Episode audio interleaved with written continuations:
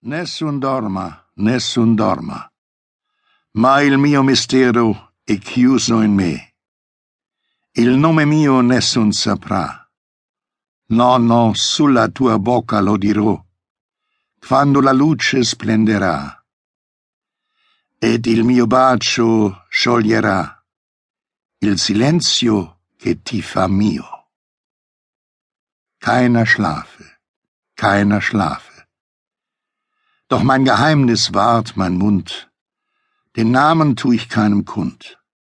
Nein, nein, auf deinen Lippen sag ich ihn, sobald die Sonne scheinen wird. Mein Kuss allein soll dieses Schweigen lösen, durch das du mein wirst. Nessun dorma, Turandot, Puccini. Prolog Die Schlacht bei Bloomingdales P.T. Jobs drückte nicht ab, und wenn er nicht bald handelte, würde man ihn umlegen. Bei der Mafia, auch Mob genannt, bedeutet abdrücken, das Geld mit seinen Vorgesetzten im Mafia-Clan, in der Familie zu teilen, das man mit Kreditwucher, Baubetrug, illegalen Glücksspielen und Lotterien, Prostitution, Drogen, gestohlenem Schmuck, Artikeln für Sportfans, Internetpornografie oder anderen kriminellen Aktivitäten verdient. Peter P.T. Jobs Vicini leitete ein sehr erfolgreiches Glücksspiel- und Lotteriegeschäft in der Bronx, das ihm Millionen Dollar einbrachte. Als Mobster oder initiiertes Mitglied des Gambino-Clans war er dafür verantwortlich, dass alle ihren Anteil an diesem Reichtum erhielten. Sein Capo oder Captain, der Mann, der ihm übergeordnet war, sowie die Regierung der Familie, der Boss, seine rechte Hand und sein Berater. Niemand darf einem Gambino oder einem Lucchese oder dem Mitglied einer anderen Familie, aus denen die New Yorker Cosa Nostra besteht, in die Quere kommen. Niemand darf in sein Revier eindringen, ihm Erpressungsopfer wegschnappen oder bei anderen Geschäften stören. Aber der Schutz seines Mafia-Clans hat seinen Preis. Der Mafiasoldat, so heißt das einfache Mitglied, muss abdrücken. Was er verdient, muss er mit den Leuten teilen, die über ihm stehen.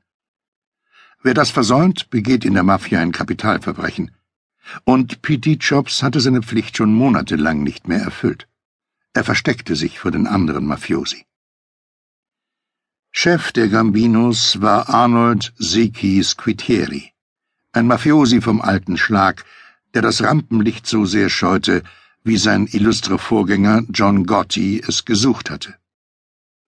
Squitieri war wegen Drogenhandels vorbestraft, so viel zum Kodex der Mafia, der angeblich Drogengeschäfte verbietet. Squitieri hatte P.T. Jobs einem anderen Mafioso der alten Schule unterstellt. Greg de Palma, der seit den 90er Jahren ein Gambino-Capo und seit 1977 initiiertes Clanmitglied war. Greg war Anfang 70, als er aus dem Gefängnis entlassen wurde.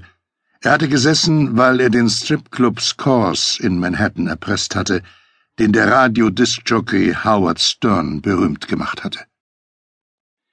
Die Mafia und das FBI hielten Greg für ein Relikt, einen abgehalfterten Typen oder, in der blumigen Sprache der Mafia, für einen kaputten Koffer. Aber Greg war alles andere als eine gescheiterte Existenz. Wenige Monate nach seiner Entlassung war er bei den Gambinos wieder oben auf. So sehr, dass Quitieri, das Familienoberhaupt, Greg mit zahlreichen Aufgaben betraute. Unter anderem hatte er den Gambino-Elitesoldaten und Goldesel P.T. Chops zu beaufsichtigen, und von ihm Geld einzutreiben. P.T. Jobs war für Greg ein Dorn im Auge geworden. Er spurte einfach nicht und hatte immer eine Ausrede. Er pflegte zu sagen, Greg, ich kann dich nicht treffen, man beobachtet mich, gegen mich laufen Ermittlungen, ich möchte kein Risiko eingehen. Ach was, erwiderte Greg dann, wir werden alle beobachtet, und jetzt bring mir sofort das Geld. Aber Petey kam nicht. Monate vergingen. De Palma war Pitis Gejammer allmählich leid. Schließlich hatte er eine Idee.